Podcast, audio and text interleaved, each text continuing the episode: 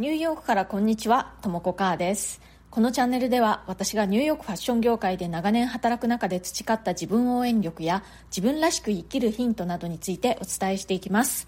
ニューヨークの自由でポジティブな空気感とともにちょっと元気が出る放送をお届けします。それでは今日もよろしくお願いします。はい、えー今日は、えー Voicy のハッシュタグパワハラの話というのをしたいと思います。パワハラというと、まあ、職場でのパワハラっていうのがまず真っ先に思い浮かぶと思うんですけれども私は、えーパワハラはねもう戦うより逃げろと思います。なぜかというとね戦うのってあのすごくエネルギーが必要ですよね。であの戦った結果何が得られるかというとそのパワハラした相手に制裁を加えるっていうことが、まあ、うまくいけば可能ということですよね、まあ言ってみればその相手にねギャフンと言わすという感じになると思うんですけれどもそれよりも大切なのはあなた自身が幸せかどうかってことなんですよね。まあその相手に制裁を加えたことでこう胸のすく思いがするとかね。そういうことはまああるかと思うんですけれどもそれよりも自分自身の幸せにフォーカスした方がいいんじゃないかっって思うんですよね。まあそもそもパワハラをしてくるような人っていうのはもう精神的におかしな人が多いですよね。まあ自分にすごくコンプレックスがあるだとかこうコントロールフリークだとかあとはこう病的なまでの負けず嫌いとかね。そういう、まあ、ちょっと変な人を相手に長い期間戦い続けるっていうのはねもうそれ自体がこうあんまりハッピーな気持ちになる行為ではないですよね。だからもうそういう戦うエネルギーがあるのであればそのエネルギーをもう自分の幸せを追求することに使った方がいいと思うんですね。で具体的に言うともう逃げることを考えるわけです。まあ、例えばその会社の中でね自分のボスからパワハラを受けているとします。でそういう時はその会社内で移動を願い出るとかねとは転職活動をするだとかあとは休職するっていうのもいいんじゃないかと思うんですよね。とにかくそのネガティブな人物から自分から離れていく作戦っていうのがいいと思います。そのねあのパワハラしている人物を追い出すっていうことで離れるっていう作戦もあるんですけれどもねそっちの方が難しいんじゃないかなと思います。そのパワハラしてきている人はねあなたのことを追い出そうと思って、えーそうやってパワハラしてるのかもしれない。であのその通り自分がそこから自ら離れてしまったらその人の思うツボじゃないかっていう悔しい気持ちっていうのはあるかもしれないんですけれども大事なのはあなたの幸せなんですよね。なのでその人と戦って勝ったか負けたかではない。あなたが結局幸せになったかどうかっていうことが一番大事だと思うので自らね積極的に離れていく方に、えー自分のエネルギーを使った方がいいんじゃないかなと私は思います。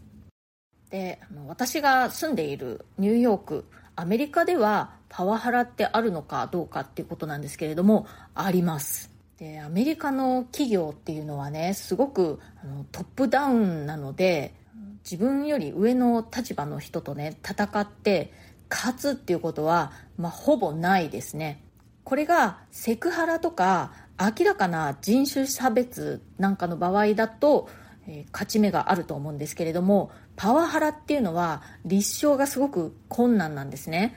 でアメリカの企業でね2人の人が揉めた場合に会社はまあほぼ100%上の立場の人を守ります。なので、まあ、自分のねボスと戦ってそれを会社に訴えたりしても、まあ、ほぼ勝ち目ないです。大体そういう場合はねその下の立場の人の方が、えー切られますね。それはね上の立場の人が変な人だったりね能力がなかったりとかそういうことがあってもまあほぼ上の人の方を会社は守ります。でまあ例外となるケースっていうのはそのパワハラをしている人がパワハラする相手っていうのが一人の人だけではなくて集団だったりねそう自分のチーム全員をこうパワハラしてるとかそういうのでもしチームが一致団結して会社に訴えたりしたらまあそのあのパワハラ上司がクビになるっていうことはまああるかなと思います。でもあんまりそういうケースってなかなかないですよね。であともう一つの、え例外的なそのボスの方が辞めさせられるケースっていうのはですねあの公衆の面前で、えー、大声を出したりとか怒鳴ったりっていうことをするともう即、えー、クビになります。これは上下の立場でなくてもね同僚同士なんかでもこう大声で言い争ったりとか、まあ、言い争うを超えてね罵り合ったり激しい言葉で喧嘩したりした場合は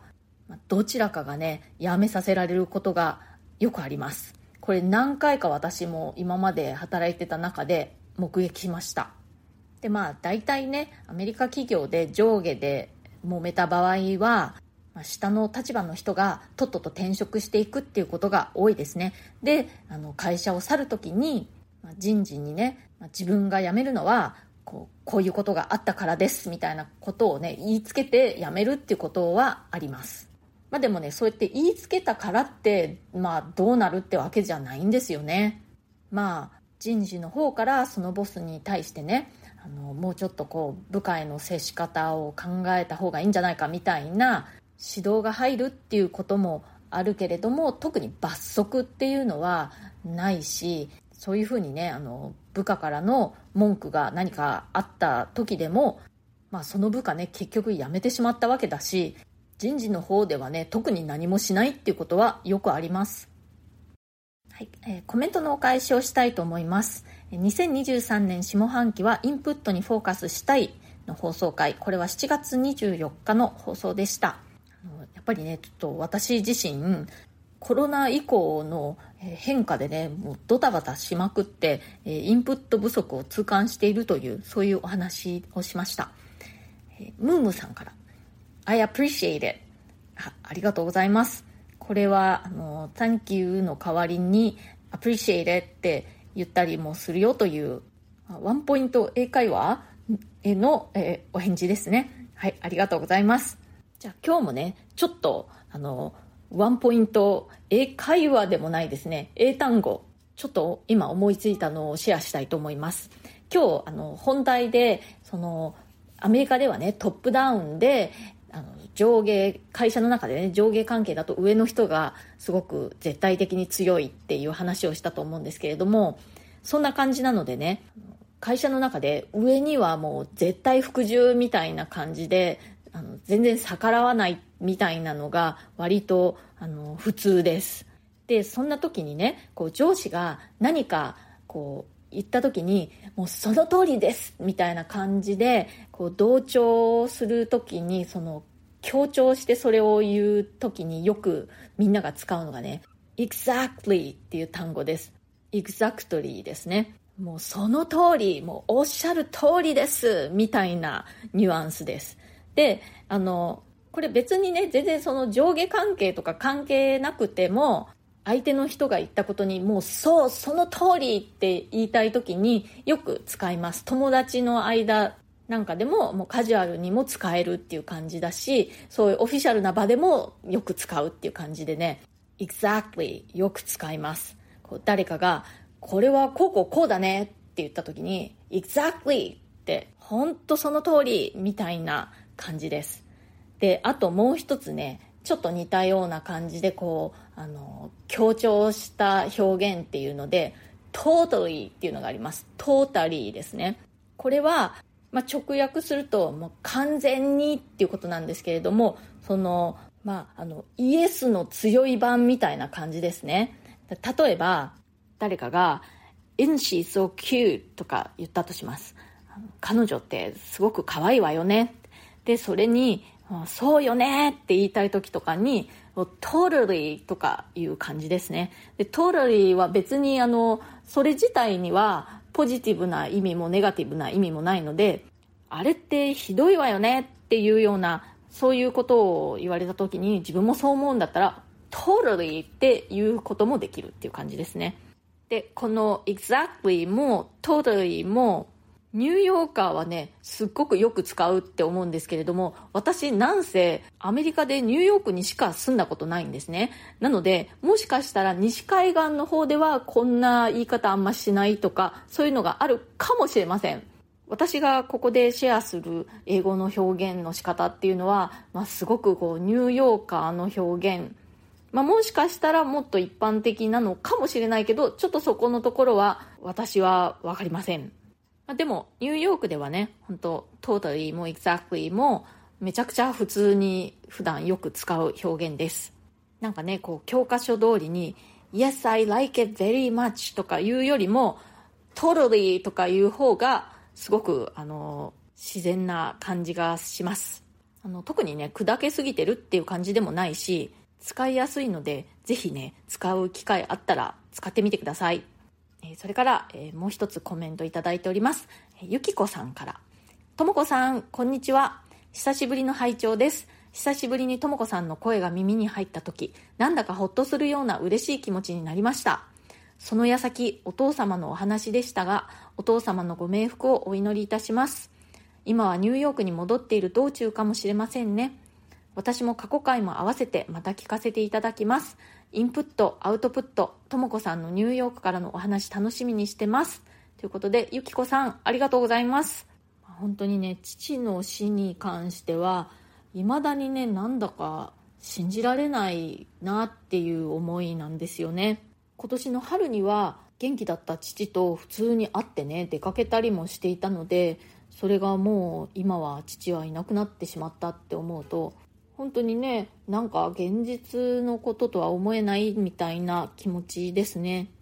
でもねなんかねこう父は私の中に生きているっていう感覚がすごくあります。だから寂しいけれども私の一部だからあのずっと一緒だから寂しくないみたいな気持ちも同時にあるんですよね、うん、そうあの私はもうニューヨークには戻ってきて今はもう時差ボケと一生懸命戦っているところです。ねあのゆきこさんまたこうして聞いていただけてすっごく嬉しいです。でこうやってねコメントもくださって本当にありがとうございます。またよろしくお願いします。